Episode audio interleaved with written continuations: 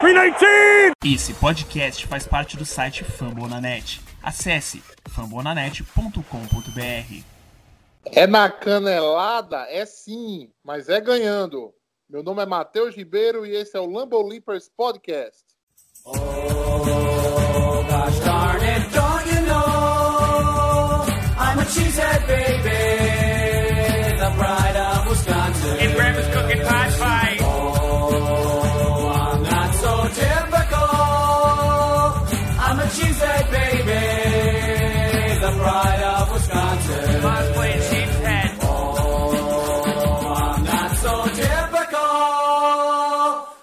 Cheesehead baby, the pride of Wisconsin. Jim Bob, where the hell's my bowling ball? Hoje vamos falar sobre o nosso jogo contra o Seahawks, né? Nossa vitória pelo divisional e já fazer uma previsão legal para o próximo jogo contra o time do 49ers pela final da NFC. Sim, Green Bay chegou esse ano na final da NFC com LaFleur como, seu prim... como em seu primeiro ano como head coach. Chamar nossa mesa aqui para começar nossos trabalhos, começando pela, pela visita, né? O... Ele já participou de um dos últimos no... nossos podcasts, está aqui novamente para debater com a gente. Eric. Boa noite, T-Reds. É isso aí. Depois de uma temporada aí de 2018 desacreditada, novo treinador, novo sistema, conseguimos impor aí uma, uma, uma campanha excepcional. Digamos que, fora os prós e contras, é, eu não esperava isso. Vamos falar Beleza. de Packers, vamos falar de N NFC, vamos embora. Está aqui com a gente também um dos membros mais ativos da comunidade do Packers Brasil no WhatsApp, Felipe Garcia. Bem-vindo, Felipe. Fala, galera. Mais uma vez um prazer. Obrigado pelo convite a todo mundo do Lambo Leapers. Vamos tocar esse podcast maravilhoso de novo. Tentar estourar aquelas duas horas e porrada de semana passada e vamos embora. Estamos na final da conferência. É... Faltam dois para o sonho. Vamos embora. Continuando aqui, chamar a nossa mesa que está extensa, está grande, né? Tá como o Natal na casa da avó. Ederson Belloni, há quanto tempo, Ederson, você não aparece por aqui? Salve, salve, Lambo Leapers. Estamos aí agora tranquilinhos para essa semana decisiva. Vamos conversar um pouco sobre esse nervosismo aí de domingo e o que nos espera aí adiante. Sempre um prazer estar aqui com vocês. Ele que liga o ar-condicionado a 18 graus, Guto Edinger. Salve, salve, nação. Final de conferência, né? Quem diria que o Green Bay Packers, na sua primeira temporada com o Matt LaFleur, nosso carinhoso Lala, vai chegar a uma final de conferência. Jogo difícil, mas vamos que vamos. E falar também desse, desse jogo contra o Seahawks. E é isso aí. O homem do Packers Mil Grau, João Nunes. Fala aí, Matheus. Mesa inteira aí, que hoje tá extensa igual no último podcast, mas bora lá falar desse Green Bay Packers que chegou na final da NFC. Última vez que a gente chegou nos playoffs, coincidentemente também, foi na final da NFC, né, em 2016. E, cara, muito inesperado esse, é, é, onde a gente chegou, né, cara? É, e não só a gente mesmo, a gente tá vendo aí times com calibre cair antes de, por exemplo, chegar no próprio divisional, como o New Orleans Saints e agora o Baltimore Ravens caindo para o Tennessee Titans. Então, muitas surpresas nesses playoffs agora da NFL, mas bora lá, bora sem perder mais tempo. Bem, é, posicionando nossos ouvintes, né? O Green Bay Packers, se você não sabe, né? Estava em Marte. O Green Bay Packers venceu o divisional, né? Contra o Seattle Seahawks, agora neste domingo, placar de 28 a 23, né? Um jogo em Green Bay, é, confirmando a, o que vem acontecendo ultimamente nos jogos contra Seattle, né? O time mandante vence o jogo. É, eu tive o prazer de assistir esse jogo né, com o meu irmão aqui na, na, minha, na, na, sala da minha casa. Ele é Seattle, ok? E foi uma experiência maravilhosa. É, para falar um pouquinho mais desse jogo, trazer alguns números para gente, eu quero chamar o Guto. Guto, quais números saltam aos seus olhos nesse jogo contra Seattle? Ah, cara, ficaria com as 160 jardas do, Devante Adams e os dois touchdowns, né? Ele teve uma partida incrível. Qualquer matchup defensivo que você colocava em cima do, do, do nosso wide receiver, principalmente a linha do slot, né? Eu acho que essa é a grande sacada do da temporada acho que do LaFleur. Ele achou no slot uma forma de melhor utilizar o Devante Adams. E aquela jogada do, do último touchdown nosso, o quarto touchdown, abrindo 28 a 10 é sensacional. É, tanto é que a NFL, se você olhar na NFL Filmes, né, postou o, tre o, a parte do jogo que acontece aquela jogada do, do Rodgers chegando no LaFleur e falando Great Call, Kid, do tipo, boa jogada, garoto. E, cara, é sensacional a atuação do Devante Adams. O Rodgers foi clutch de novo. Eu acho que essas 160 jardas são, para mim, os número, o número da partida. Uh, foi por muito pouco, né? O Russell Wilson resolveu jogar no final do jogo. A defesa do Seattle entrou no jogo também. O que foi decisivo para Green Bay nessa, nessa partida? Cara, assim, vamos colocar os pingos nos is aí, né? Eu acho que não foge muito do que a gente é, falou no último podcast, né? A gente fez uma análise é, com base nos matchups que a gente achou que iria levar vantagem e a gente realmente levou. Isso tanto ofensivamente como defensivamente, tá? Uh, o Russell Wilson ascender no jogo era uma, uma coisa que era questão de tempo, e o Packers até deu bastante tempo para ele ascender, né? Então a gente, a gente conseguiu sair numa vantagem em relação a isso. A gente teve um primeiro tempo muito limpo da, da defesa e eles conseguiram só anotar três pontos, tudo bem, né? Desperdiçaram um field goal, mas saíram com só três pontos. E o Russell Wilson ele voltou com tudo para o terceiro quarto, como é a marca do time de Seattle nessa temporada, né? É começar mal o jogo e voltar bem. É, e o, o, o plano que o Mike Patton teve nessa partida para conter o jogo do Russell Wilson, eu gostei, tá? De, assim, no, de, de primeira impressão eu gostei.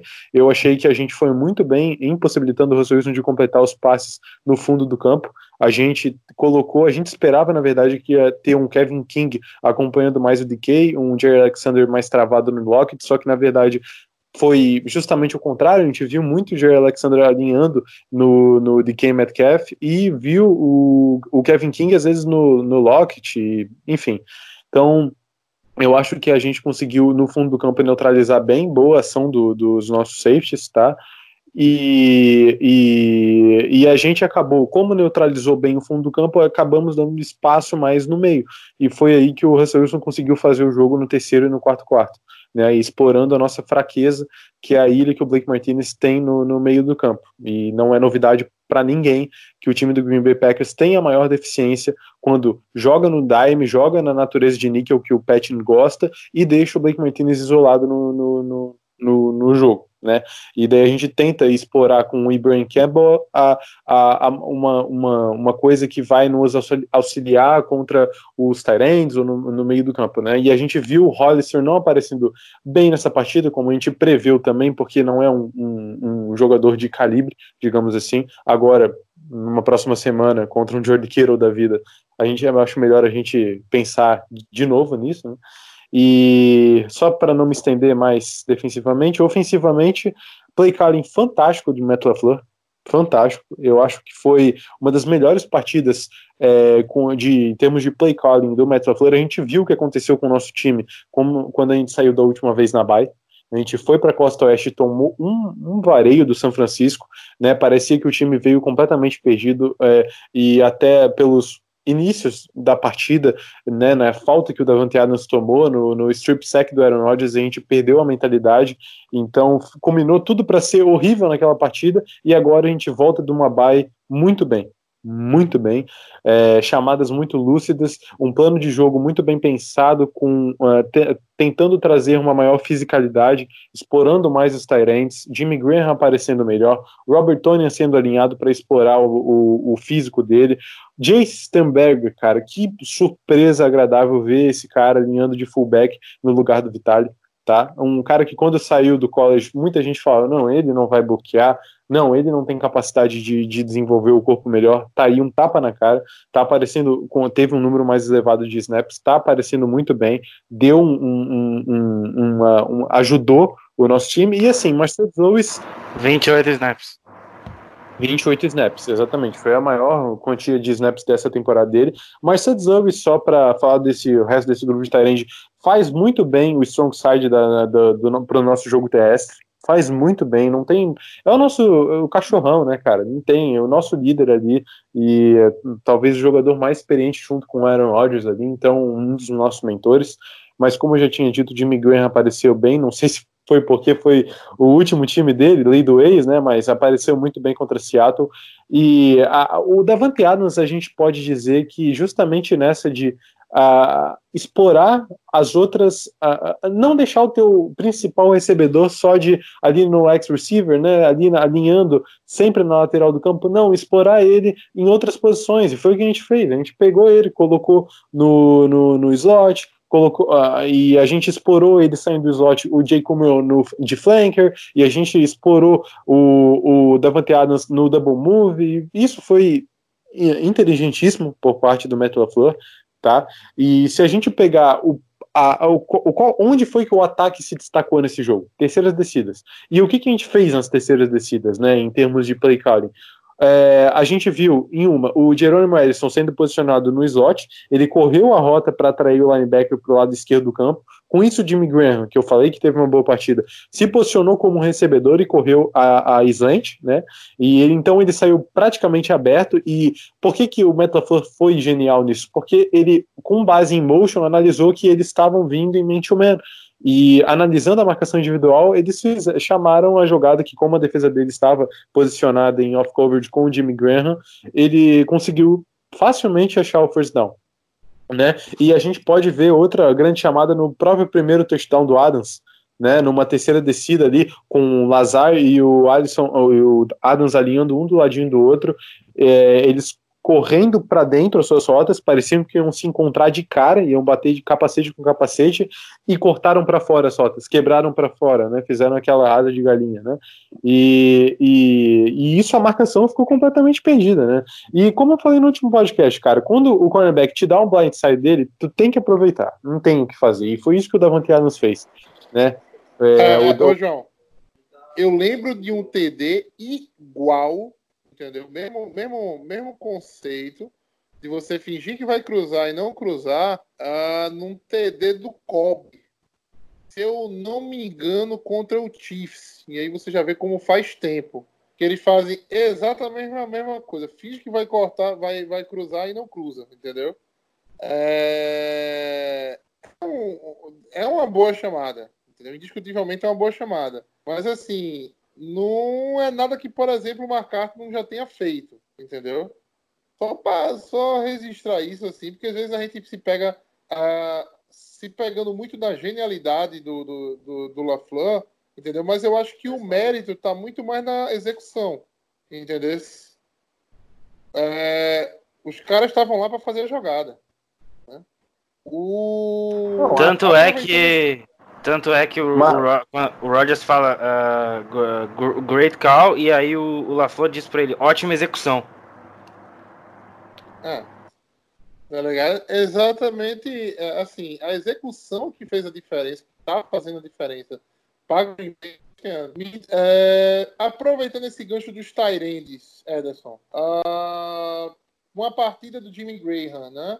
A gente corta ele na pré-temporada ou não? Sim, respondendo sua pergunta, o Matheus, no meu entendimento, eu cortaria assim pelo, pelo todo, né? Pelo, pelo conjunto da obra. Mas falando especificamente sobre o jogo contra o Seahawks, né? A gente viu ali que foram três recepções, né? Acho que para 49 jardas, se não estou enganado. É, e, e, assim, ele, achei que ele foi muito pontual e, e, preciso. Como vários aspectos do nosso jogo nesse, nesse domingo, assim, eu achei que a gente foi muito preciso em alguns momentos da partida. E a gente foi preciso em momentos, inclusive, que fizeram toda a diferença, assim, a meu ver.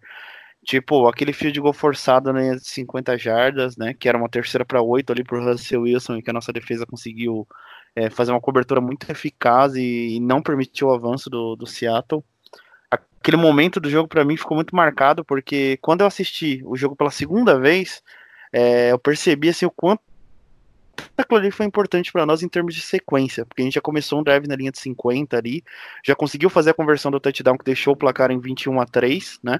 Além de não ter sido uma pontuação do Seahawks, né? É, aproveitando esse, esse gancho, ainda falando sobre o jogo de Seattle, Eric, me diz uma coisa: se você tivesse que eleger hoje o MVP da temporada do, de Green Bay, quem seria? Olha, baseado. É, não posso me basear somente nesse jogo contra Seattle. Claramente foi o Devante Adams, carregou nosso ataque aí é, junto com o piano nas costas, mas é, eu ainda coloco o Aaron Jones como, como nosso MVP da temporada. É, tanto por, às vezes, ele levar o nosso ataque levar o Rodgers e, e carregar esse piano, às vezes, muitas das vezes o ataque não clicava e o Aaron Jones desafogava, mas ainda assim eu coloco o Aaron Jones como, como nosso MVP. Apesar da partidaça que o Adams teve, vocês já colocaram, pontuaram isso, o Aaron Jones continua sendo um dos nossos, um dos nossos não, para mim é o principal, a principal arma ofensiva que a gente tem no momento. E é engraçado que, assim, é, eu não esperava que Seattle tivesse uma resposta tão boa para o jogo terrestre né, de Green Bay. Uh, concorda, Garcia? Olha, eu. Eu não, eu não concordo. Eu acho que Seattle expôs a temporada inteira que não tinha uma secundária tão confiável. Teve problemas com Bob Wagner em cobertura de passe e que o cenário de Green Bay, enfrentar Green Bay, eu acho que a melhor situação para eles era lotar o box, impossibilitar a corrida para tirar o Aaron Rodgers do play action. Então, e eles não fizeram isso diferente do que eu imaginei, não. Eu acho que o Bob Wagner ficou mais próximo da linha, mais próximo até do que ele vinha jogando, do que ele jogou contra a Philadelphia. O KJ Wright também ficou perto da linha, acho que teve um trabalho bom das trincheiras.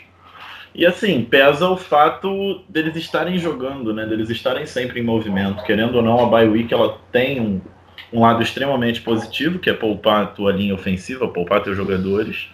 Mas ela tem um lado ruim que você perde velocidade, você perde ritmo de jogo. Então, Seattle fez um, um jogo enorme contra São Francisco, depois fez um jogo enorme contra Filadélfia, que foi uma, uma batalha nas trincheiras extremamente física, sabe, poderosa. E aí foi para Green Bay e sabia que o melhor cenário era parar o jogo terrestre e forçar o Rodgers a lançar, porque o Pete Carroll é um estudioso, é inteligentíssimo, sabe que a gente não tem um, um, jogo aéreo potente, poderoso, sabe que a gente não ia conseguir produzir jardas e mais jardas o tempo inteiro se não fosse na mão de quem foi, como vocês já falaram do Davante Adams, do tamanho do, do Davante Adams na partida, então eu acho que o melhor cenário para Seattle conseguir alguma coisa era lotar o boxe e dificultar o jogo terrestre. Eu esperava por isso. É, pegando um gancho ainda que você falou, é, uma coisa que, que, que eu fiquei assim prestando bastante atenção é que antes da partida eu tinha um pouco de receio que, que esse lance de lotar o box talvez começasse a forçar Green Bay a, a dar muitos passes, né? Passes em excesso. E eu, eu achei muito inteligente, assim, da, da parte do nosso time até, porque no final do segundo quarto ali, a gente tava com 12, 12 rushes e 12 passes, assim, né? E no final do jogo, eu não, não, não cheguei a ver, assim, o, as estatísticas finais, mas tinha um momento que tava exatamente 24 24 também. Então, acho que a gente conseguiu gerenciar bem esse aspecto de insistir ainda no jogo corrida, mesmo várias vezes Jones ganhando duas, três jardas ali, é, como é a dinâmica de vários times, né? Então, mesmo ele não rasgando a defesa do Seahawks, a todo momento, me parece que a gente conseguiu se manter firme naquilo ali e dar os passos quando a gente deveria realmente dar. Então, não, não sei se foi uma coisa proposital aí do, do, do LaFleur, mas eu achei muito interessante administrar o jogo dessa forma, né? É, não, foi, só... foi uma, uma administração um... perfeita, assim. Foram o número, os números eu não tenho aqui, mas foi quase igual a, a quantidade de passes e, e, e corridas. Agora, assim, a, a, sair na frente no placar ajuda, né? né? É diferente você querer pedir, por exemplo, que um time que sai atrás do placar tenha equilíbrio no ataque. Não vai ter, né? Vai ter que lançar mais a bola. É, mas eu acho que esse planejamento do jogo passa muito por isso, né? Justamente, tipo, como você disse, o fato de a gente ter saído na frente fez com que a gente seguisse num caminho mais seguro, vamos dizer assim, durante a partida, né? É, mas é importante que a gente tenha essa maturidade na, no nosso jogo, né? E também o próprio Jones também, enfim, tomou muita pancada, né? E se manteve firme ali, ganhando suas duas, três jardinhas ali por tentativa. E isso fez muita diferença, mas principalmente, né? É, Rodgers nas terceiras descidas, assim, eu diria que ele foi impecável, né? Então isso também acho que foi muito importante, assim, né? Porque em vários momentos a gente estava numas terceiras que eu eu estava ficando meio preocupado, assim, toda hora umas terceiras para seis, terceira para sete, eu falando, cara, isso não é bom, mas assim, né? O, o lado bom de você ter um quarterback genial, né? É, é isso também, né? É o cara é, não se assustar com esse tipo de momento, né? É, eu vou seguir um caminho dentro disso que vocês estão falando Sempre fala-se muito de qual é o melhor cenário para você produzir em play action. Se é você correr bem com a bola ou se é você correr muito com a bola.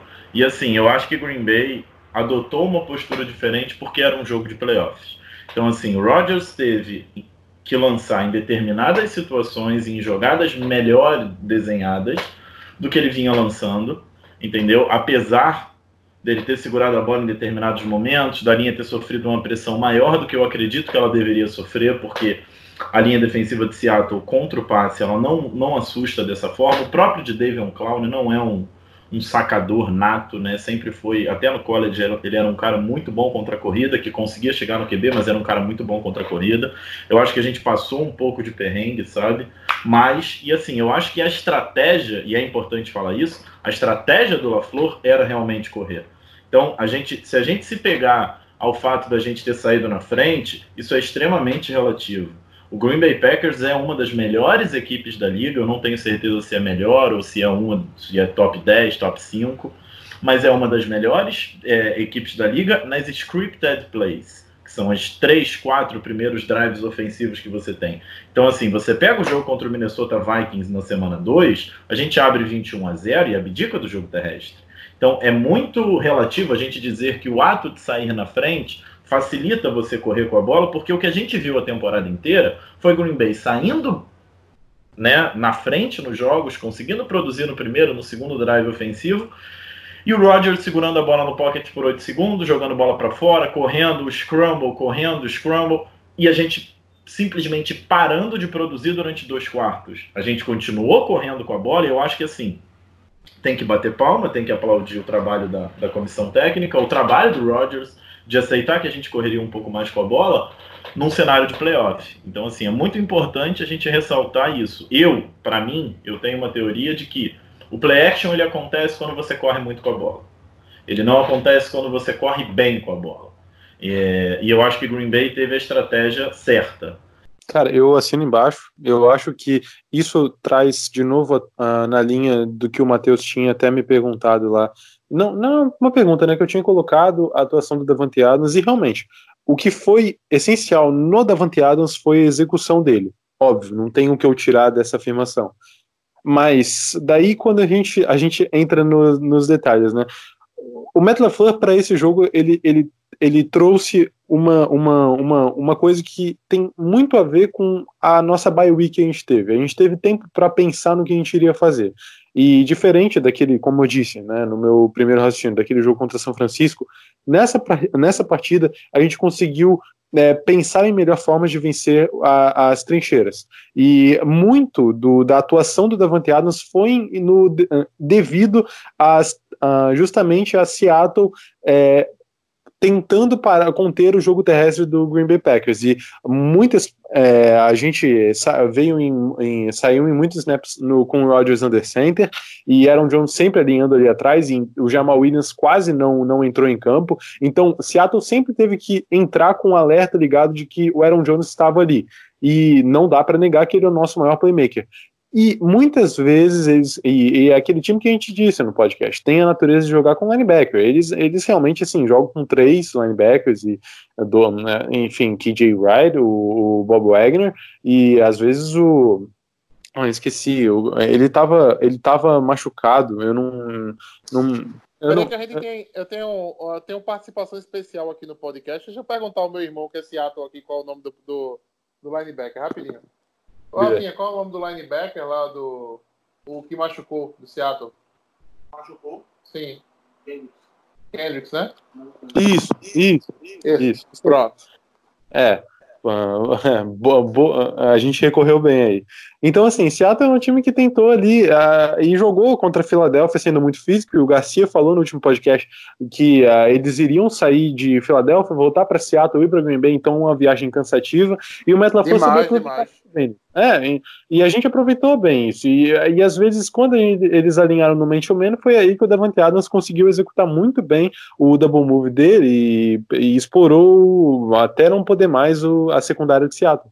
Então foi aí que a gente conseguiu ver o, a, a, ideia do jogo aparecendo. E outra coisa, os motions que a gente realizou nessa partida foram muito importantes. E a presença, assim, foi pouca, mas o Tyler Irving deu sim um, um, uma, uma né, até quando apareceu contra Minnesota, ele deu uma, uma um, um, um brilhozinho a mais para esse ataque. A gente ter um, um, um, cara que faça o jet motion, aquela, aquela função de estar tá atraindo ali atrás ali, dá uma para a defesa uma insegurança. E eu, eu gostei muito do que o Matt LaFleur trouxe né, para essa partida e da compactação que ele teve com os Tyrants e deixar o jogo realmente mais físico e explorar a individualidade do Davante Adams. Eu, eu, gostei muito e como o Eric disse, realmente é, a gente não tem nem o que falar dos outros recebedores. Eu acho que só o Marquês apareceu num ramp as option, que o Rodgers não entregou a bola para o Jones e entregou a bola pro, e passou para o Marquês. Tirando isso, foi só Davante Adams no... no é, foram 11, no... né? Foram 11 targets, né? É, e o Jimmy Graham, Na né, verdade, né, foram 11. Foram 11 recepções 11. ou 11 targets? Não, 11, 11 targets, targets nele, 8, 8 recepções e o restante foram apenas 16 ah. targets em cima de distribuído pro restante todo. É, pra Tyrande incluído? Sim, sim, contra, é, o, o Jimmy Graham sim, sim, foi 4, né? O Jimmy Graham teve 3 targets, 3 recepções. Foram 4 targets pro Não, Jimmy Graham, 3 recepções. É. E uma recepção e um target pro Jay Sternberger naquela jogada em que ele conseguiu a falta em cima do Jadevon Clown. Eu já aviso aqui que foi falta, tá? Sim, foram, ah, foram sim. todos. 16 targets. Aquela jogada do Stanlenberger gerou alguma polêmica aqui, a gente assistindo, porque a, a, regra diz que o face mask né, se configura, na verdade, em você colocar a mão no. no... É, não foi é. face mask a marcação de campo, tá? É, foi opening, open the helmet, algo assim. É, foi a tentativa dele de puxar e retirar o capacete. Sabe qual é o X da questão, gente? Eu vou falar a verdade para vocês. É, a, a, a, transmissão, ela influencia muito a opinião das pessoas, né? E o Paulo Antunes é um cara firmeza, mas assim, ali naquela hora, ele, o fato dele e o Everaldo já falarem que não foi falta e pipipi, popopó, já gera aquele furor na internet, né? É, mas se, acho que teve uma postagem aí no Twitter, se não me engano, de um perfil do Jet que explica bem e que inclusive grifa né, a regra aplicada ali, né? Então foi sim muita falta ali, né? Tipo, tem nem ideia, né? Olha, se ele completa não, a. Só, sabe, se ele completa o movimento, era capaz de quebrar o pescoço do jogador. Não, foi, é, foi, um, foi criminoso, né? Assim, o jeito que ele pega no capacete e puxa, né? Foi, foi, foi, foi um movimento muito brusco, até para o padrão de. Até o padrão da NFL. Então, se alguém vira Falando... o seu pescoço daquele jeito ali no churrasco, você, você puxa a faca pro cara, né? Não, com certeza. Falando, vamos falar um pouquinho agora da defesa. Eu tô vendo a gente elogiar demais o ataque de Green Bay, não, não seria diferente. É... Mas eu tenho que destacar a partida que fez o Zadarius Smith. Né? E não é de hoje, né? Se eu fiz aquela primeira pergunta e o Eric respondeu que o da o Aaron Jones seria o MVP de Green Bay, eu já tenho minha outra opinião. Eu acho que o MVP de Green Bay nessa temporada até agora, de longe, para mim, é Zadarius Smith. É, hoje eu vi um número que ele tem 20 sacks vitoriosos, não, na verdade são 20 sacks originários da da, da vitória dele no, no 1 a 1 Então, assim, como ele vazou o pocket, ele criou a, a situação, aí, sei lá, chegou o, o Facrell três segundos depois, catou o QB porque o QB saiu pro lado dele. Eles, nessa estatística, e eu acho estatística fantástica, eles dão o sec para aquele cara que criou o tumulto, né? para aquele cara que criou a pressão, a primeira pressão no sec. É, e ele tem a, ele lidera a NFL nesse quesito, né? Além de outros outros outros números do Zadar Smith, que assim é o destruidor de, de, de campanhas, né? Do, da, de qualquer time que venha jogar com o Green Bay.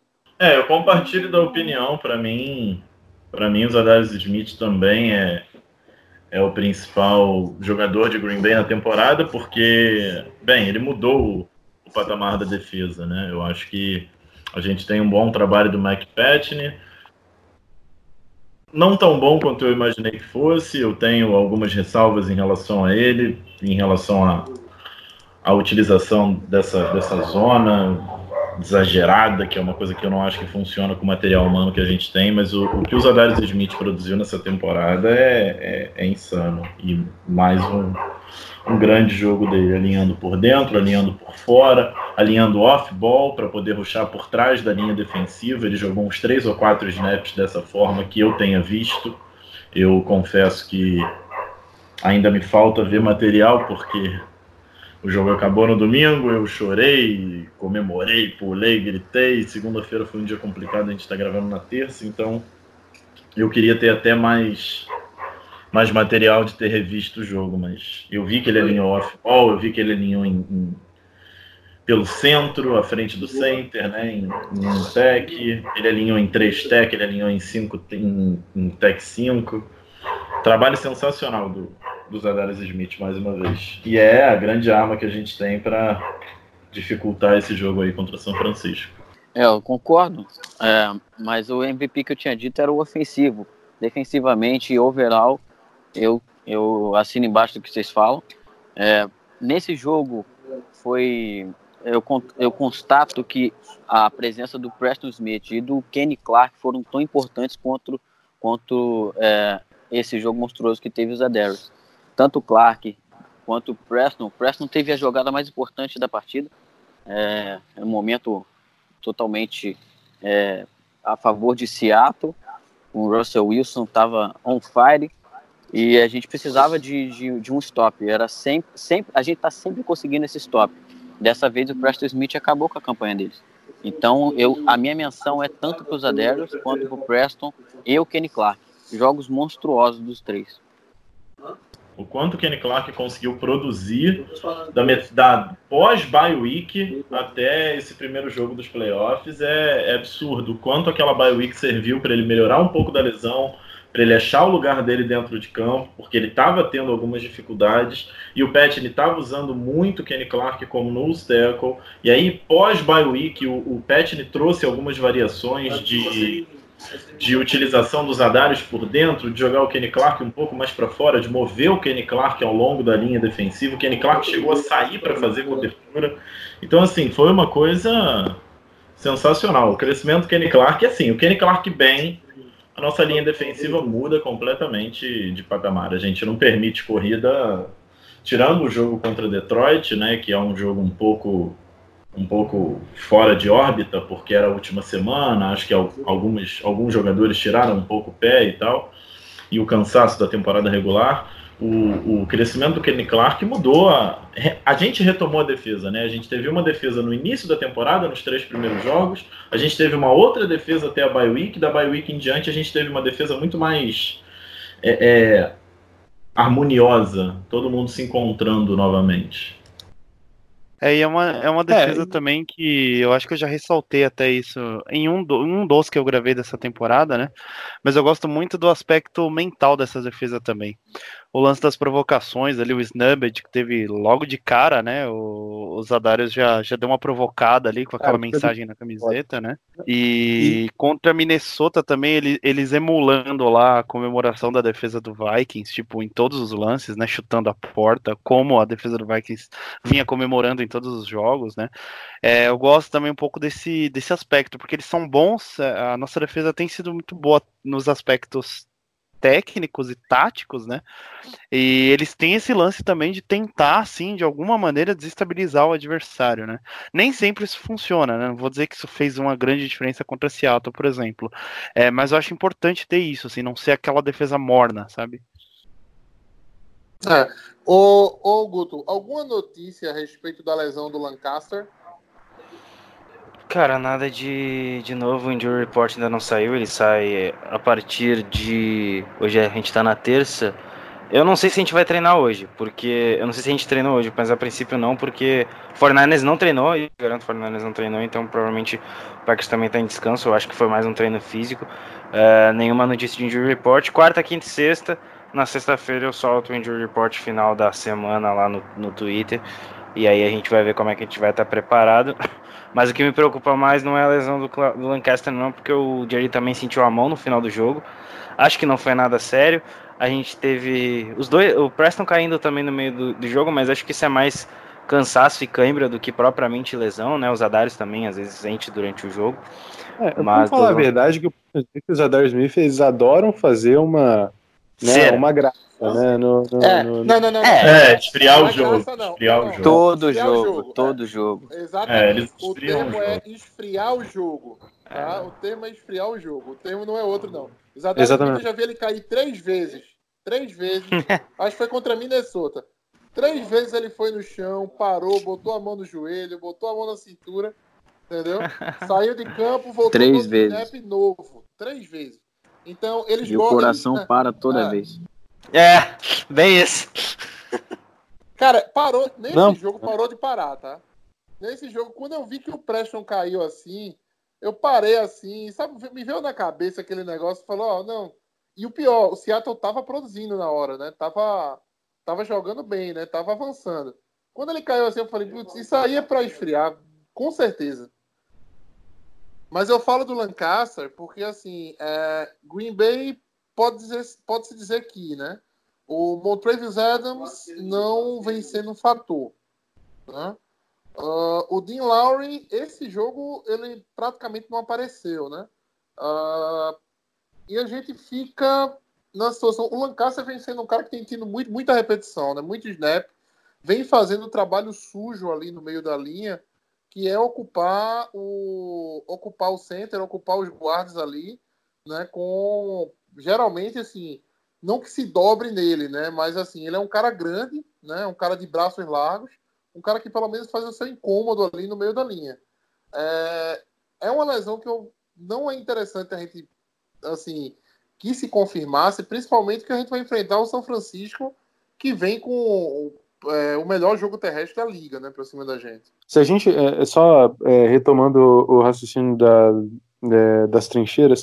Vocês citaram muito a nossa defesa e o Zadar Smith, Preston Smith, Kenny Clark, mas vamos combinar que não tem muito desafio do outro lado. Tá? É, basicamente, a equipe de Seattle é, é não tem. Russell, a, a, gente lutou mais contra o Russell Wilson propriamente do que a linha. O Russell Wilson, como disse o próprio Zadarius e o Preston Smith, é, tentar, é como tentar pegar uma galinha né? E ele foi pressionado várias vezes na partida. Alguns momentos teve o tempo para lançar a bola e buscar alvo em profundidade, mas como eu falei, a gente foi bem em profundidade e não, não deu os alvos para o Russell Wilson. Então, se a gente pegar a PFF, por exemplo, a gente tem a linha de Seattle é, ranqueada como a trigésima melhor né, bloqueando para passe. E contra a corrida melhora um pouco, é a 14 quarta, né? Até pelo, pelo Schottenheimer, né? E por, por todo a ideia de correr com a bola que Seattle tem, só que sem os teus dois principais running backs, isso não vai funcionar. Né? A gente é um Marshall Lynch pouco explosivo, tá? Então, eu, é por isso que eu fico é, sem sem ficar muito animado, assim, eu, eu cito a gente jogando muito bem ofensivamente, isso me anima, porque é, a gente voltar bem de uma baia, voltar renovado, é, o LaFleur buscando outras coisas, mas defensivamente não me anima, tá? É, é, a, a, gente enfrentou um grande de um quarterback, mas não, a gente não esperava algo diferente daquilo. A gente conseguiu conter o time deles durante um período e no outro a gente sofreu sofreu. E a gente não, não, não conseguiu, é, não, o Pet não quis é, fazer as, as adaptações para não ceder justamente lá no as big plays. E o Russell Wilson foi comendo pelas beiradas e no momento decisivo o nosso o nosso Preston Smith ali apareceu com o sec, Kenny Clark também apareceu com o sec no Russell Wilson.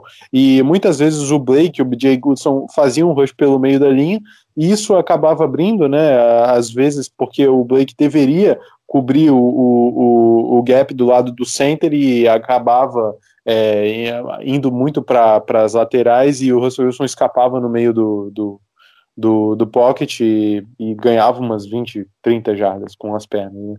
Então, é, a gente lutou mais contra a figura do Russell Wilson, é, sendo o, o, o, esse, esse, esse QB atlético que ele é, do que propriamente contra a linha deles. Eu acho que tem que dar um destaque aqui que a gente tem um achado nessa defesa com o Shandon Sullivan, que principalmente depois da bye cresceu muito na secundária. É um cara que começou a, a aparecer mais e fez mais um bom trabalho na noite de domingo contra os alvos que o, que o Russell Wilson tinha, então acho que fica aí a, também a, a mostragem desse cara que merece destaque, tem se mostrado um, um, um valor que a gente também tem achado nos undrafted. Se a gente fala de Alan Lazar e de outros caras que vêm via uh, undrafted, né, Alan Lazar, Tonya, uh, o próprio Valder, que entrou na linha ofensiva, minutos antes de começar o jogo, o Bulaga não poderia jogar, ele estava doente, Entrou o Velder, segurou a bronca. Não que tenha uma linha defensiva tão forte do outro lado, tem o um Clown, mas é, ele foi lá e, e, fez o dele. E que é só, só isso mesmo. Deixa, deixa eu só fazer um comentário em cima disso que o Guto Fer falou. E uma do, a, a, gente já falou aqui do. Uh, a gente sempre elogia o Gutenkust. É, o que ele conseguiu com, com o Veldher, trazendo o Veldher na, na nessa última semana, e é assim, mostra o quanto a gente tem um bom general manager. Né? A gente, pô, se a gente pegar os últimos acertos dele, Adrian Amos, né? Uh, Zadarius Smith, o Preston Smith, com um pouco menos que o Zadarius Smith, mas também um, um acerto. Né? O culhão de, de, de, de, de tirar o, o Nick Perry, né? de, de cortar o Nick Perry mesmo, veja, é, não produziu. E bancar É, não, e, o, e assim, e principalmente da comissão técnica dar respaldo né, ao, ao general, general manager no momento que ele pega simplesmente e fala: ah, o Marquês não está produzindo, o Cúmero não está produzindo, próximo jogador adiante. Então vamos para o Alan Lazar. Né? Ah, o Tony Brown não, não vinha treinando bem, sobe o, o Shannon Sullivan. Né? Sobe o Shannon Sullivan para jogar. Essa essa falta, digamos assim, é. Não, eu sei, mas eu tô dizendo assim, o, a falta de compromisso, né, do da comissão técnica com os jogadores assim que começam o ano na frente, né?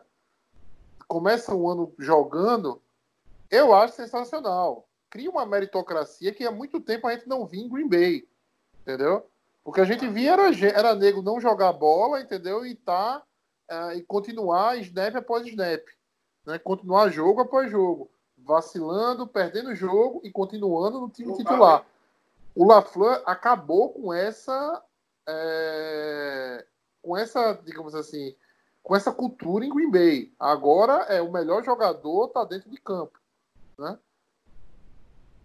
E eu acho que assim, isso foi isso é muito positivo, muito positivo mesmo eu acho que Green Bay, é, talvez esse seja o grande, é, talvez a, a, a, grande virtude do LaFleur para mim esse ano, entendeu?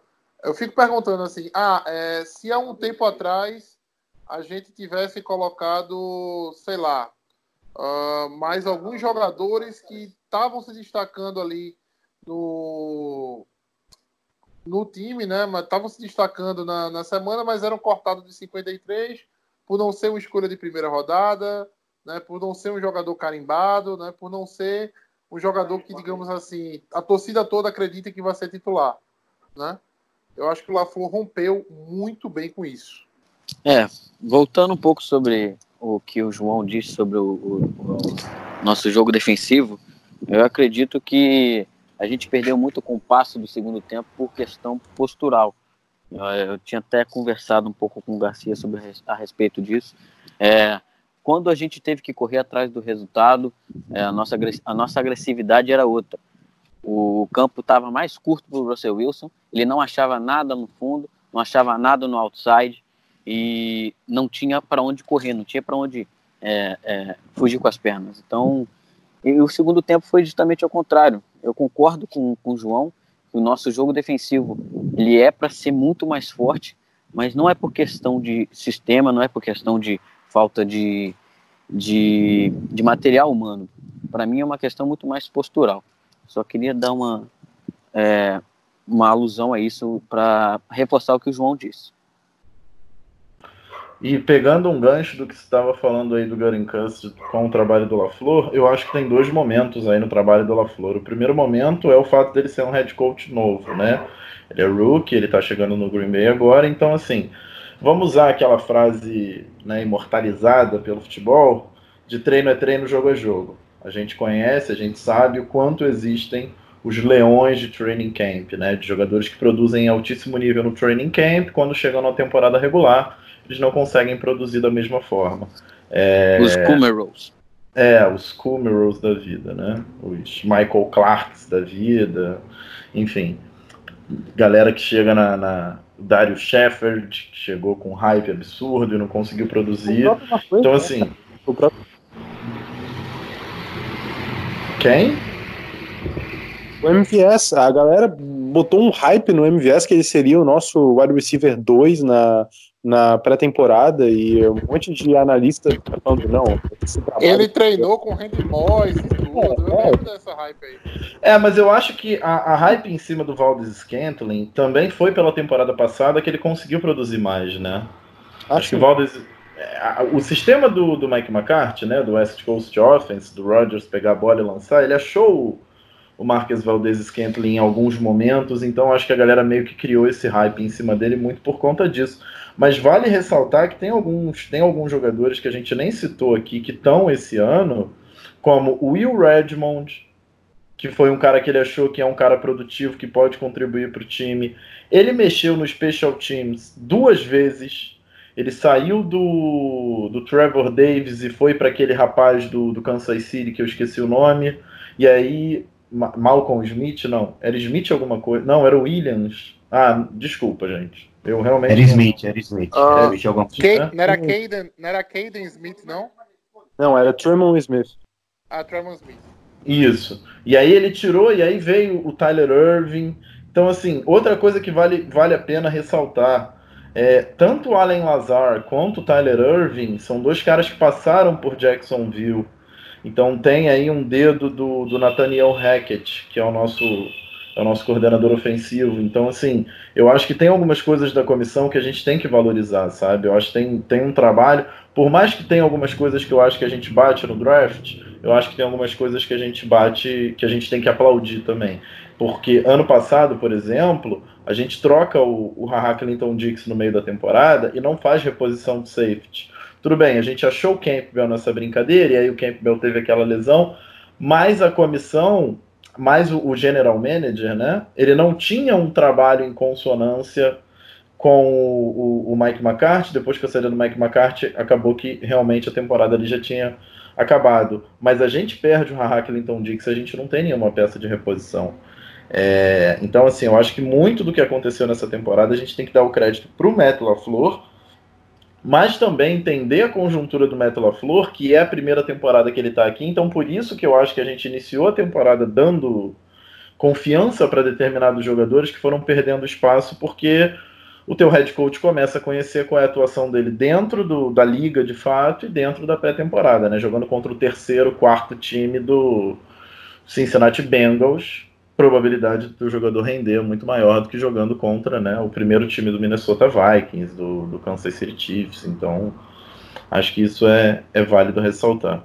Bom, vamos passar, vamos passar agora né, para focar especificamente no, no jogo contra o 49ers, né, que a gente já, já se alongou um bocado aqui sobre o Seattle, já entramos em aspectos gerais até da, da temporada de Green Bay. Mas a pergunta que fica, como parar aquele pass rush de, do, do São Francisco 49ers? Armstead, uh, Nick Bosa, uh, ali dentro tem o DeForest Buckner, você ainda tem o Solomon Thomas e ainda tem... Tá faltando DeFord, DeFord. O de Ford, exatamente. De Ford. Uh, teremos Bakhtiari, Bulag e companhia em alto nível para poder, pelo menos assim, diminuir a pressão no Rogers?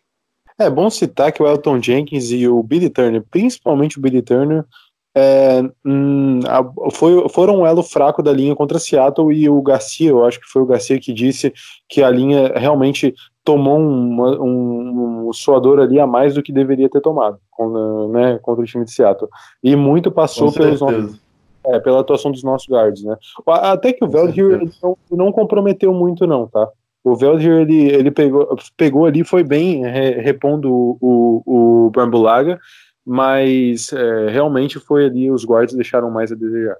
Daí agora a gente vai enfrentar essa, essa linha de São Francisco que simplesmente nos comeu o cu na semana 12, né? Então é, as expectativas não são das melhores, não, Matheus, pra te falar a verdade. Eu acho que quando você pega uma linha com o talento que tem a linha do, do São Francisco, né, escolhendo tantas posições boas e e com tanto dinheiro para gastar e possibilidade para gastar, eu acho que não tem muito o que a gente dizer. Como você perguntar, como é que você vai marcar o Jerry Rice?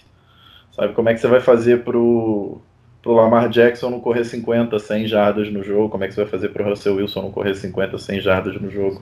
Eu acho que assim, a gente tem que aceitar, é, a gente tem que aceitar que a gente vai tomar pressão. A gente tem que aceitar que é inevitável que o Rodgers vai ficar extremamente incomodado e que a melhor equipe para incomodar qualquer quarterback dentro do pocket é São Francisco. Então acho que a gente tem que criar um, um, um jogo pontual, correr com a bola e lançar passe rápido, correr com a bola e lançar passe rápido. Eu acho que usando um pouco do que se falou contra Seattle de referência para esse próximo jogo, eu vi muita gente ficar feliz com a bela utilização do Davante Adams, com o tamanho do Davante Adams. Só que para mim isso já é incontestável. Né? O Davante Adams é um cara que aí desde 2016 ele vem figurando na liga como um dos melhores. E hoje, para mim, se ele não está no top 5, ele está no top 6. O Davante Adams é um wide receiver excepcional e né, com todo o devido respeito do mundo, eu não acho que ele fez muito mais do que ele de fato deveria fazer contra Seattle. A questão é, você volta de uma bye week e você pega uma defesa enorme contra São Francisco na outra semana. E aí você lança a bola pro Davante Adams e ponto.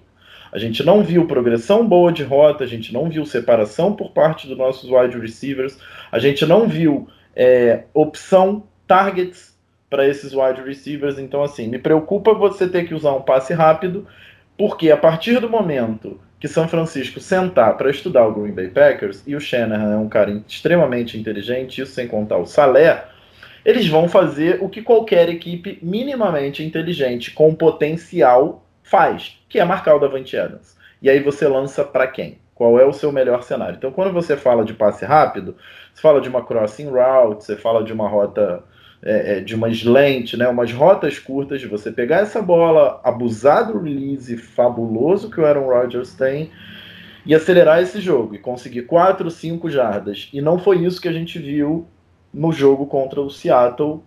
E isso é uma coisa que me preocupa. A gente abusou da corrida na primeira e na segunda descida, e aí a gente foi para o passe longo numa terceira para 9, numa terceira para 8, a gente lançava 20 jardas. A gente não vai conseguir fazer isso contra o São Francisco. Então, eu acho que como eu entendo que o futebol americano ele é um xadrez, eu entendo que parte do jogo contra Seattle deveria ser fortificar o seu esquema para o que estava por vir. E aí eu vi uma grande utilização do Davante Adams e uma subutilização do resto do ataque. Então, o cenário, né, contrapondo como que você vai parar esse pass rush, o cenário para o jogo contra São Francisco me preocupa porque você precisa envolver de fato o seu ataque para você conseguir produzir com uma defesa desse tamanho. Então você precisa produzir com Allen Lazar, você precisa produzir com Jake Kumerow, você precisa envolver. Eu até gostei de ver isso, é, o Sternberger, mas você precisa de um pouco mais do Jim Graham, que até, né, considerando a péssima temporada que ele teve, ele até teve um, um grande jogo. Você precisa botar o Mercedes Lewis ali para conseguir duas, três jardas. Sabe, você precisa voltar a passar a bola para o running back, coisa que por algum motivo o Green Bay Packers viu que estava funcionando e falou: não vou jogar dessa forma mais. Então, assim, são todos os cenários que eu gostaria de ter visto contra o Seattle que eu não vi. E isso me preocupa quando eu enfrento São Francisco.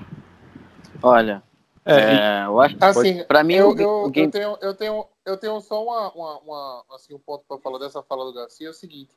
Uh, eu não vejo uh, demérito em você não envolver os outros wide receivers, é, assim, não, não, não fazer um jogo mais é, próximo da, da, da realidade para o 49ers contra Seattle. Assim, primeiro ganha, né? Eu acho que assim, você tentar fazer alguma coisa diferente, já pensando no 49ers, você podia ter saído por Russell Wilson. Entendeu? Então, é, é um jogo de cada vez há alguns pontos que assim deixam a gente feliz desse último jogo de Seattle é não ver a quantidade de drops que a gente viu o ano todo. A gente vê o Jerônimo Alisson pegar um passe horroroso do Rodgers, um passe horroroso do Rodgers, em, atrás embaixo, entendeu? E ele, e ele corrigir ali o, o passe do Rodgers fazendo a recepção. Depois vê também o, o Valdez Scantling fazendo uma rota rápida, entendeu? E não afundando o campo como é de costume, também recebendo a bola ver o Jimmy Graham mostrar boas mãos, entendeu? E assim, ser um fator no jogo. Eu acho que a gente viu, a gente pode não ter visto o, o sistema ideal para você enfrentar São Francisco, mas você viu uma execução diferente, pelo menos isso na minha opinião. Eu concordo que cada jogo tem que ser analisado de, de uma maneira diferente. Um game plan tem que ser é, pontuado de acordo com as, as fraquezas e os pontos fortes do seu adversário para a gente minimizar um, uma força da natureza absurda que é um front seven e uma defensive line muito forte, muito física como a de São Francisco, ela é, tem que ser um pouco diferente do que você trata uma DL não tão física quanto a do Seattle. E eu acho que, como o, o Garcia disse, o running game, os passes rápidos é, e até mesmo é, lançamentos pro, pro running back tem que ser pontuado de maneira forte e, e, imponente, porque é a única coisa que vai funcionar. Você deixar o Rodgers sambando no pocket por mais de 5 segundos, ele vai tomar porrada. Não adianta. É, eu não condeno o, o game plan que, que o Matt LaFleur teve contra São Francisco na primeira vez que a gente se encontrou na regular season, porque eu vi muito do que o script era era era para ser feito alguns passes é, rápidos, é, mas o running game, eu acredito que se a gente usar muito do, do Aaron Jones pelo chão, usar dele da maneira convencional, vai ser muito difícil de você entrar e tirar um pouco dessa pressão. Eu acredito que se a gente soltar essas bolas mais rapidamente, é, soltar a bola para o Aaron Jones e usar ele de maneira um pouco mais controversa, um pouco mais, é, como, como que eu digo, é, mais é, é, criativa, como o Shanahan mesmo faz, que o Coleman e o Brida e todos os running backs dele são usados de maneiras criativas para você tirar a pressão do Garoppolo. E é da mesma forma que o Matt LaFleur vai ter que fazer. Se você não tirar a bola do Rodgers rápido e colocar o, o, o running game para funcionar, os running backs para funcionar, vai ser muito complicado. Vai ser muito complicado, até porque é, não só para o nosso ataque, o nosso, a nossa defesa vai depender muito do nosso ataque. É, a gente teve um jogo defensivo inicialmente contra os 49ers, a gente conteve eles de uma maneira é, é, bem, bem é, é, digamos, sincera. A gente conseguiu colocar eles em, em algumas situações perigosas para o Garoppolo. E se a gente não utilizar deles, não utilizar do, do, do, Aaron Jones, de passes rápidos, até porque se você colocar o, o Adams em situações perigosas, ele não vai ter o mesmo jogo que ele teve contra Seattle. Isso é para esquecer. Isso é para você tirar de cabeça. Então vai, vai ter que soltar a bola um pouco mais rápido e usar um pouco mais de outros artifícios criativos e eu espero que o LaFleur faça isso. É, eu queria aproveitar porque eu acho que alguma coisa eu, eu não me acabei não me expressando bem, não sei se eu consegui me fazer entender. Eu não queria que a gente usasse um, um, um game plan do jogo contra São Francisco para ganhar Seattle. Tá? O que eu acho que é importante é o que, que a gente viu na temporada em relação ao nosso jogo aéreo. A gente viu Rodgers com pouca confiança nos recebedores dele, forçando bolas no, no Davante Adams. A gente teve uma situação de uma terceira descida que o Davante Adams está no outside e, se eu não me engano, o Tyler Irving está do lado dele. O Davante Adams corta para dentro numa marcação mano a mano. Um safety cola nele, o corner que está com ele desce com ele. O jogador que está com Irving, quando ele corta para sideline, o jogador que está com, com, com Irving, ele larga o Irving para ir no Adams. O Adams está numa marcação tripla. Rodgers não lê. Ele simplesmente lança a bola para o Adams numa janela curta, com três marcadores em cima dele, enquanto o Irving está sozinho na sideline para ganhar 10 jardas. Eu tenho uma teoria de que o esporte ele é uma repetição. Se ele não fosse, a gente não treinaria. Então, assim, é importante que você abuse de outros jogadores para que o Rodgers consiga, quando ele não ver o Adams em condição boa, ele ter confiança de utilizar os outros jogadores. Isso passa menos pelo game plan e mais pelas situações de jogo.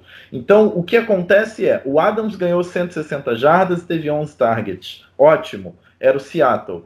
Você olha para a linha defensiva do Seattle e ela não te assusta. Você olha para a secundária do Seattle e ela não te assusta. Aí você pega o Richard Sherman, o melhor cornerback em números da liga, como ele deu uma entrevista sensacional essa semana. Eu sou um cara que adora o Richard Sherman e ele foi pontual. Ele tem os melhores números em basicamente tudo que importa para um cornerback. E aí você cola o Richard Sherman em cima do Davante Adams. E aí você exige que o teu quarterback, que passou a temporada inteira lançando para o Davante Adams, lance para o Jake Kummerow, para o Jace Sternberger, para o Bob Tonian, e aí você faz o quê?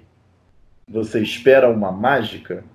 É isso que, assim, não se trata de game plan, não se, não se trata do que você vai produzir para ganhar aquele jogo. Se trata de você estar habituado a fazer aquele, a, a, a, aquela situação, entendeu? Então, assim, é, qual é a confiança hoje que o Rodgers tem de numa rota slant ele olhar o Adams numa marcação dupla e olhar um Kumerow numa marcação mano a mano e lançar para o Jay Kumerow. Então, assim, é o que o Eric falou. O ataque ele tem que ajudar a defesa. É inevitável. O Shanahan vai correr com a bola. O Shanahan tem o George Kittle, que vai incomodar a nossa defesa o jogo todo. E se você não conseguir manter o ataque em campo, porque você está forçando bola no Davante Adams, porque o Rodgers só, se só consegue lançar a bola para o Davante Adams porque não tem confiança e porque os outros wide receivers não têm separação, você não ganha do São Francisco. Então, o meu problema foi, eu esperava pós-bye week, num jogo de playoffs, ver o Rodgers soltando essas bolas. Rodgers foi fantástico, foi fantástico. Ele jogou num nível absurdo, no nível que a gente espera que ele jogue, que é de um dos melhores de todos os tempos, se não o melhor. Mas falta a confiança em outros recebedores. E isso me, me preocupa quando você enfrenta a equipe que a gente vai enfrentar no domingo. É, e esse é o ponto que trouxe toda a falta de estabilidade para o ataque na temporada. É, é, o Aaron Rodgers se adaptando aos outros recebedores dele. O que o Garcia disse também em, é, é, do Tyler Irving, a gente pode se aplicar ao jogo contra Chicago, onde numa mesma situação, Davante Adams ele, ele, ele, ele faz a rota dele e o corner é, dropa junto, daí vem o safety também acompanha, e é, daí eu acho que fica na marcação dupla, e, o, o, e ele iria desenvolver ali, no caso, uma rota para fora do campo, né? Enquanto isso, o Lazar vem no, limpo numa slant, e o Aaron Rodgers já sai desde o do primeiro momento da, que, que pega o snap, olhando para o Davante Adams, ele trava no Davante Adams, ele, ele, não, ele não pensa, ele, ele, não, ele, não, ele não analisa a jogada. E foi aí que a gente basicamente é, é, quase complicou e perdeu até mesmo o jogo contra Detroit. Porque contra Detroit a gente viu o pior e o melhor do Aaron Rodgers. A gente viu o Aaron Rodgers acertando passes uh, altamente improváveis e até alguns passes que não foram completos, como para o Alan Lazar, que estava numa marcação dupla e o passe foi na janela exata para passe de mais de 40 jardas, perfeito, mas o Lazar não conseguiu a recepção. E a gente também viu o Rodgers errando e fazendo overthrow em passes curtíssimos. E a gente vê um Tyler Irving é, que o Rodgers num jogo ignora completamente numa rota mais curta e contra Detroit passa três vezes para um cara que, que é running back no fundo do campo com um, um, um defensive back colado nele. Por falta de, de, de, leitura, não tem outra explicação, é falta de leitura. E, muita, e, e esse papo de confiança, cara, eu, eu, não, eu não sei muito bem se, se isso cola, sabe? Porque quando o Davante Adams chegou nos Packers, ele também não tinha confiança.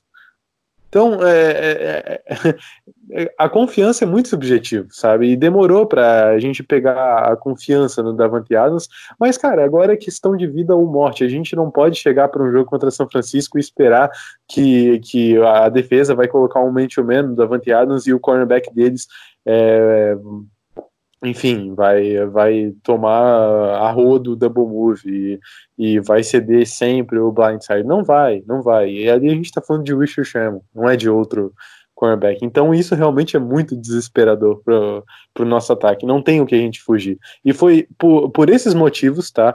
E, e teve dois fatores que fizeram a gente é, é, é, ampliar muito mais esses, essas duas, essas duas, né? Expor muito mais esses dois defeitos, mesmo contra São Francisco, justamente contra São Francisco na semana 12, que foi, primeiro, a falta que o Davante Adams teve de, de, de antidesportiva, né? E quem disse que isso não influencia, tá enganado, porque seria ali uma primeira descida e a gente volta mais 10 jardas e não conquista a primeira descida e contra aquele front seven que logo em seguida vai é, faz o, o, Nick Bosa indo para o é, né, é, indo para o gap de dentro e eu acho que o Tarek Armstead para o gap de fora, confundindo completamente o, o, lado forte da nossa linha, que tem o Bakhtiari, tem o Elton Jenkins, a gente não está nem falando do lado fraco, que ali no caso estava com o White, e explodindo pelo lado esquerdo a pressão e o Aaron Rodgers sofrendo o strip sack perdendo a bola na linha de três jardas e já tomando touchdown. Então, assim, a defesa dos 49ers não é só uma boa defesa, é uma defesa que decide jogos.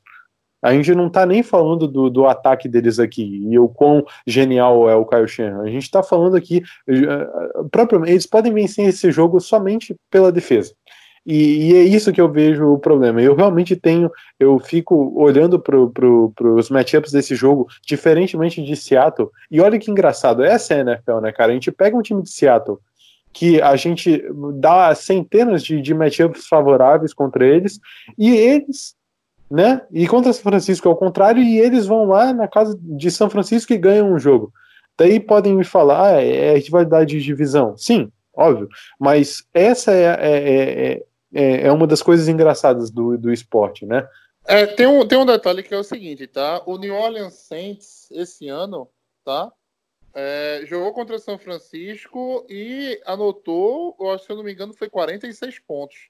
Aquele jogo terminou 48 a 46, salvo engano. Agora. Isso, isso. 40. Tô certo, Guto? Eu acho que quem anotou 46 pontos foi o 49ers, mas eu vou só conferir aqui. Não, não. Isso aí, 48. É foi 48, foi 48 a 46 pelo 49ers, tá certo. 48 a 46 pro 49ers. Então, assim, levou 46 pontos no jogo. Eu lembro até que eles estavam eles estavam com um desfalque na linha Uh, mas assim, não é uma coisa de outro mundo, entendeu? A gente tá falando de playoff, a gente tá falando de como é o nome, de um quarterback que é totalmente testado em pós-temporada contra um quarterback que está jogando a sua segunda partida de pós-temporada, tá? Então, assim, há, há, há fatores, né? Se a gente for analisar, digamos assim, os matchups individuais, a gente vê que Green Bay realmente sai atrás, né? No, no pelo que produziu o ano todinho. Mas é, eu acho que há um quê de experiência, né? Principalmente dessa experiência, experiência que o Roger traz para o time. E uma coisa que o Paulo Antunes falou hoje. O grande quarterback é aquele cara que quando chega nos playoffs sobe o nível. Né? Assim, a gente já viu vários times ser campeões porque o seu quarterback subiu o nível nos playoffs. A gente teve o Joe Flacco, a gente já teve o Eli Manning fazendo isso duas vezes. Então, é algo assim, vai ser um jogo interessante, né? A gente vai ter que jogar o nosso melhor futebol americano para ganhar esse jogo. É, para finalizar o nosso podcast hoje, é, a gente vai fazer o nosso quadro, né, que a gente costuma fazer no final de cada podcast, cada final assim que sempre que a gente tem um matchup à frente, que é o nosso Packers win if, né? Ou Packers vencem se. Né? Então, começando da, da esquerda para a direita no nosso, no nosso, na nossa mesa redonda aqui. Vamos começar pelo, pelo Guto. Guto, o Packers vence si? Cara, eu acho que se houver um equilíbrio, um equilíbrio de, quando eu digo de repetições, tanto no ataque quanto na, na defesa, principalmente ofensivo, como a gente viu no, no jogo contra o Seattle, que a gente citou mais cedo, eu acho que foram 27 passes e mais ou menos 25 corridas, isso que eu estou descartando as corridas do Rodgers, né, que foram 5. Então, assim, eu acho que se, se houver esse equilíbrio essa entre passe e corrida, se você conseguir equilibrar o teu, teu playbook de jogo, eu acho que você consegue trazer esse, uh, você consegue fazer com que o ataque flua mais e você deixa o adversário sem saber o que, o que, que você vai fazer, se você vai correr, se você vai passar, porque você está num equilíbrio tanto entre passe como, como corrida. E do outro lado a gente tem uma, uma secundária que, beleza, vocês. Pô, maneiro, o Richard Sherman tá numa temporada fantástica, mérito dele, mas é só o Richard Sherman. É só o Richard Sherman, a gente viu a falha que o, que o Winterspool teve contra o Stefan Diggs no mano a mano. É, o Jimmy Ward é um safety ok, mas acho que ali tem, ali tem como explorar. E o Jack Star também. É, é isso, eu acho que a, a concordo que a defen linha defensiva deles é muito forte, mas eu acho que se a gente conseguir equilibrar, principalmente, é, vamos supor, 20-20, já que o Matheus adora números, 20 corridas, 20 passes, se você conseguir equilibrar bem certinho o número de, de, de passe e corrida, você consegue é, machucar a defesa. E do lado defensivo, take the ball. Tem que roubar a bola deles. O, nem que seja só uma vez. Se for se essa uma vez mudar todo o jogo, beleza, mas você tem que roubar a bola do adversário. A gente não roubou a bola de Seattle. A gente tem que roubar a bola do 49ers. Se a gente não roubar a bola do 49ers, eu acabei de ver aqui, capacidade máxima, todos os ingressos foram vendidos o Levi, o Levi Stadium vai estar com capacidade total, então assim, é roubar a bola do adversário na defesa. Ederson, Belloni, os Packers vencem se? Cara, para mim os Packers vencem se nós abrirmos duas postas de vantagem muito rápido. Eu acho que a gente precisa de um primeiro quarto muito agressivo e eu acho que pontuações que minem de alguma forma o ambiente do estádio e o psicológico do, do, do 49ers. Eu acho que a gente precisa, de repente, ser muito efetivo no, no nosso primeiro drive, vamos dizer assim, a gente precisa fazer um TD rápido e, se possível, a, até corroborando um pouco com o que o Guto falou, a defesa precisa forçar um turnover. A meu ver, assim, a gente precisa ou de uma interceptação ou um turnover, enfim, a gente precisa roubar a bola do 49ers realmente de preferência de forma rápida. Eu acho que Uma pick six seria ideal, né? seria o ideal.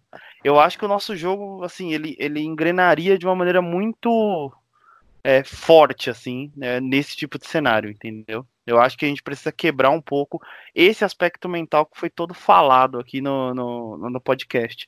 Essa questão da defesa e tal, do, do 49ers, eu acho que isso precisa ser quebrado, sabe? Essa narrativa. É, mas enfim, confio muito na experiência do Packers em playoffs, principalmente no, no Aaron Rodgers. Acho que é, a diferença é gritante, a meu ver, em termos de quarterback, assim. Acho que o, o, o, o Rodgers, acho que ele tem atalhos aí para, para vencer jogos de playoff que talvez o, o Jimmy G ainda não foi testado, né? Então vamos confiar, né? Eu acho que é um desafio grande. Somos sim um underdog, mas eu acho que é totalmente possível possível ganhar é, do 49ers, né? E é isso. Estamos no, no momento da temporada onde coisas acontecem, né? E a gente sabe o quanto as coisas acontecem às vezes por Packers. Então é o momento, é agora. Continuando o nosso giro, Eric, diz para mim, os Packers vencem se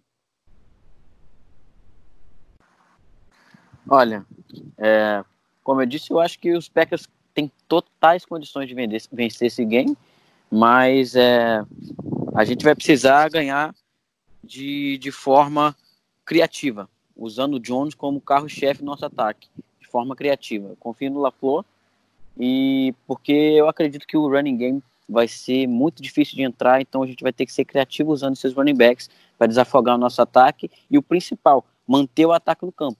Porque se a gente manter o ataque no campo e ficar com as pernas frescas na defesa, eu acho que é, a contenção de Jimmy Garoppolo vai ser muito mais fácil, porque o ataque do, dos 49ers ele funciona de forma gradativa. Running game, running game, running game, play action. Então, se a gente manter o nosso ataque no campo, eu acho que as coisas vão fluir naturalmente. Sem falar que jogando fora de casa, evitar flags. É, a gente matou muito o ritmo do nosso game, do nosso jogo, é, com muitas flags, principalmente no início do jogo, tirou nossa confiança e jogar fora de casa na NFL é isso. Playoffs não, não tem perdão, é cruel. Então, para mim é isso. Garcia, os Packers vencem se. Então, eu acho que Green Bay tem, tem chance de ganhar esse jogo se ganhar a batalha nas trincheiras. Eu acho que esse é o, é o melhor cenário para gente. Shanahan é um cara que gosta de correr com a bola, a linha defensiva é a melhor unidade da defesa de São Francisco. Então, assim, basicamente, se a gente não permitir o jogo corrido não, não permitir eles a, a, consolidarem o jogo terrestre deles e conseguirmos correr bem com a bola, de modo que o ataque fique em campo e a defesa não precise ser tão pressionada, eu acho que a gente tem total condição de, de ganhar essa partida. E além disso, é o que eu venho falando já, falei no último podcast, falei agora nas considerações sobre o Green Bay Packers, abusar de jogadas inteligentes para outros recebedores. Confiar que o Rodgers vai entrar no, no, no God Mode e achar o Jake Cameron em boas situações, achar o Graham em boas situações, achar o, o Tony em boas situações, voltar a utilizar passes para running backs. Mas nada para mim vai ser mais preponderante nesse jogo do que a batalha nas trincheiras. João, é, os Packers vencem se é, se fisicamente forem melhor que os 49ers. E isso tem tudo a ver com as trincheiras. Então, vencendo a batalha nas trincheiras. Foi isso que eu falei no início e é isso que eu retomo no raciocínio agora. Eu acho que, que a, a chance de a gente vencer esse jogo, e eu quero, eu gostaria também de mesclar as trincheiras com começar bem a partida. É, a gente sabe que os 49ers, eles ofensivamente têm muitas peças para fazer a gente ter dor de cabeça, não só o comitê de running backs, e o Kyle Shannon quer que vocês pensem exatamente assim com o Garoppolo, tá? Subestimando ele, achando que ele é o elo fraco do time, porque, na verdade, ultimamente, ele pode até ser o elo, o elo fraco. Não, ele é o elo fraco mas, mas ele vem ganhando jogos. Ele vem sendo a peça fundamental que esse ataque precisa. Não, não, não tem nada que me faça convencer de que o Jimmy Garoppolo não vai incomodar o Green Bay Packers e se ganhar não, não vai ser muito por causa dele também. Tá? Eles têm armas, têm. Eles têm, eles têm. É, a gente vê muito, né? O, a galera falando do Emmanuel Sanders, vê muito a gente, o Debo Samuel alinhando no slot e destruiu o Tramon Williams naquela partida também. A gente tá vendo agora a, o Kendrick Bourne, que teve touchdown nessa última partida, aparecendo bem como terceiro recebedor. Outro carinha ali que a gente não pode esquecer, que talvez seja a força motriz desse ataque, é o George Kittle. É, então o meio do campo vai ser muito explorado, tá? A gente falou que o Matt vai ter que ser criativo, mas o Mike Patton vai ter que trabalhar muito nessa semana para conseguir pensar em alguma coisa que, que, que a gente sabe que a gente vai tomar bolas no meio do campo, mas alguma coisa que consiga neutralizar um pouquinho, pelo menos. Porque é, com, colocando o Blake Martinez esperando talvez uma marcação homem a homem, com, com um, um, Campbell da vida, não sei, alinhando ali no nickel linebacker, cara, vai, vai, vai, ser, vai ser triste para o nosso lado. Mas, como o Eric disse, eu acho que a gente tem sim condições de vencer essa partida. Eu, eu vejo o Packers tendo condições, mas tem que jogar o jogo da sua vida. E, cara, não vamos esquecer, tá? A gente tá na final de conferência. Qualquer coisa que vim daqui para frente, na minha opinião, já, já tá ótimo. A gente não esperava na primeira temporada do nosso head coach é, com um ataque com Alan Lazar, Jay Kummel, Jerônimo Edson, é, chegar é, perto de disputar um Super Bowl. E por, por, um acaso, se a gente passar e for para o Super Bowl, cara, é, eu não vou ter palavras para descrever a, a, o, o, tamanho do feito que, que, que, que é isso. Né? Enfim, eu já me alonguei muito aqui, mas acho que é. eu expressei o que eu queria. Fechando, é, para mim, eu concordo muito com essa questão das trincheiras, e tanto que eu tento quantificar isso no, no número, né? Para mim, o Packers vence se uh, Jamal Williams uh, e Aaron Jones tiverem mais jardas do que o trio Mostert, uh, Tevin Coleman e Matt Brida. Né? Então, para mim, se o jogo terrestre de Green Bay for melhor que o jogo terrestre do São Francisco 49ers nesse jogo é uma condição que eu acho que é chave para Green Bay vencer o jogo. Uh, é isso, pessoal. A gente vai ficando por aqui. Mais um podcast. E eu queria só chamar o Guto para passar alguns recados no nosso podcast antes da gente começar com a chamada final. É, arroba no Twitter no Instagram. E essa temporada, além do Packers chegar na final de conferência, tem sido incrível. A gente conseguiu atingir a marca de 2 mil seguidores no último domingo, durante o jogo divisional. E a gente já está chegando a 2.100, então não tem palavras para dizer, descrever isso. É, vocês são incríveis e a gente está toda semana aqui para dividir essa palavra de torcedor com torcedor. E também, já me despedindo aqui, agradecer a todo mundo que conseguiu entrar aqui hoje para participar, para falar de Packers, vocês reservarem esse tempinho aqui. E muito obrigado, Cuckley, por tudo que você fez na NFL aí. E agora, bora curtir a sua aposentadoria. Valeu, galera, até a próxima e Go Pack Go! Uh, eu perdi isso, foi o Cookly se, machucou, se, se aposentou? Aposentou. Aposentou. aposentou. 28 aninhos. Nossa, rapaz. É, começar pelos nossos convidados de hoje. Garcia, dá a tua mensagem final para nosso, os nossos ouvintes. Eu faço das palavras do João e do Guto agora as minhas. É uma coisa que eu já tinha falado no final da última partida. Eu acho que é uma vitória para gente. É, o Green Bay Packers começou a temporada depois de duas temporadas péssimas. O Green Bay Packers teve uma temporada incrível. Eu até chamei de divertida pelo misto de emoções que a gente teve nessa temporada, entre alegria, tristeza, raiva, é, é, euforia. Então, assim, foi um misto de emoções, né? É, que todo torcedor tenha noção de que nós somos muito vitoriosos, que o Green Bay Packers está de volta no lugar de onde ele nunca deve sair, nunca, nunca, nunca. O Green Bay Packers é enorme, camisa entorta varal e sempre vai entortar varal. Agradecer a oportunidade de estar aqui de novo. Desculpa, eu perdi as discussões iniciais. Cheguei um pouquinho atrasado. É sempre um prazer conversar com vocês sobre o Green Bay Packers. É sempre um prazer produzir conteúdo para todo mundo que escuta a gente. Uma boa semana a todos e vamos embora. Domingo é guerra. Uh, Eric, dá a tua mensagem final para os nossos ouvintes. Olha, no início da temporada eu não pensava que a gente ia estar discutindo sobre isso, discutindo é, um jogo para ganhar para a gente ir para o Super Bowl.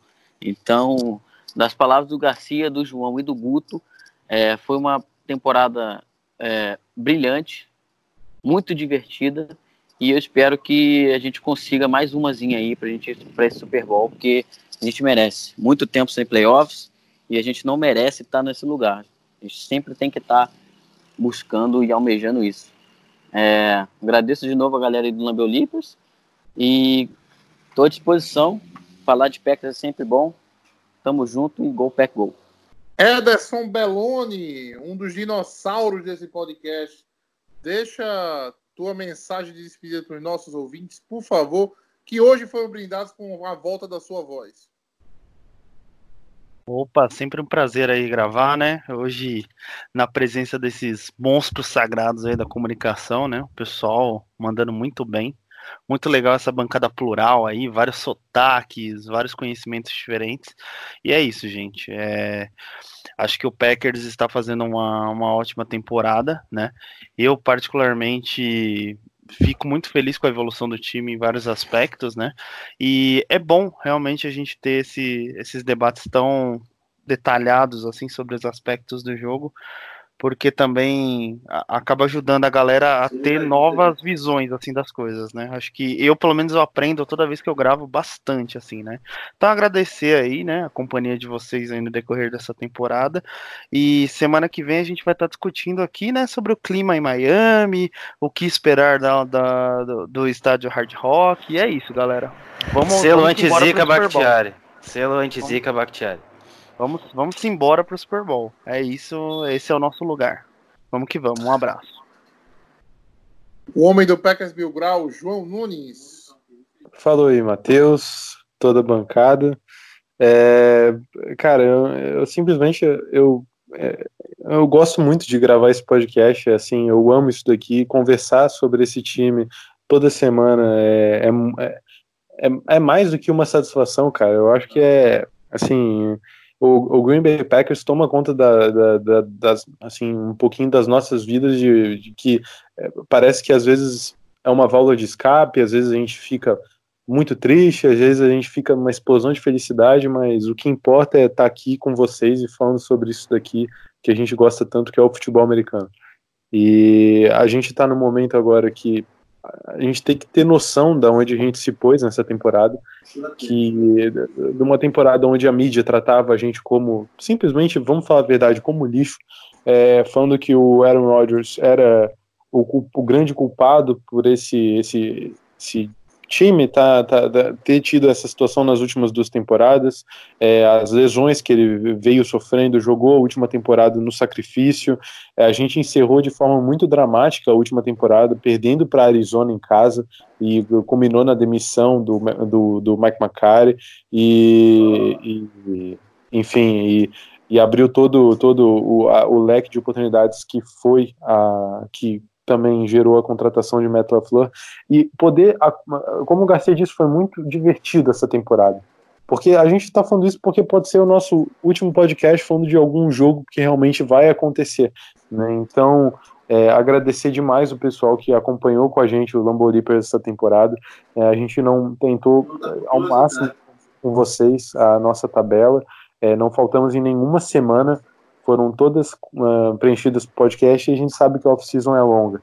Ela é longa, mas a gente tem que sobreviver, né? E, enfim, eu já falei demais aqui, eu me despeço mais uma vez e falou aí para vocês. Uh, quem tá se despedindo da temporada aí, vá se fuder, tá? Eu tô vendo muita gente, a temporada foi muito boa, a temporada foi muito boa, não. Eu quero estar semana que vem aqui falando sobre o clima no, no Hard Rock, entendeu? E já tá me preparando mentalmente para um Super Bowl com o Green Bay, tá? Então, quem tá nesse é, quem tá se despedindo aí, vá pra porra, tá? Não, não, não tô há duas horas aqui não para vocês estarem nesse pessimismo, não. Vamos para frente. É, é, isso, nossos amigos ouvintes. Esse foi mais um Lambolipers Podcast. Agradecer a presença de todos aqui que tiveram aqui nessa mesa debatendo Green Bay com a gente, né? E aquele negócio, chega o draft do, da próxima temporada, mas não chega domingo, né? Essa apreensão vai ficar até. Oh, peraí, calma, perdão. O jogo é domingo ou é sábado? Domingo, os dois jogos são domingo. Então é isso, pessoal. É, curtam bastante essa semana. Domingo todo mundo junto, né? Assistindo Green Bay Packers e São Francisco 49ers. Fiquem com Deus e Go Pack Go!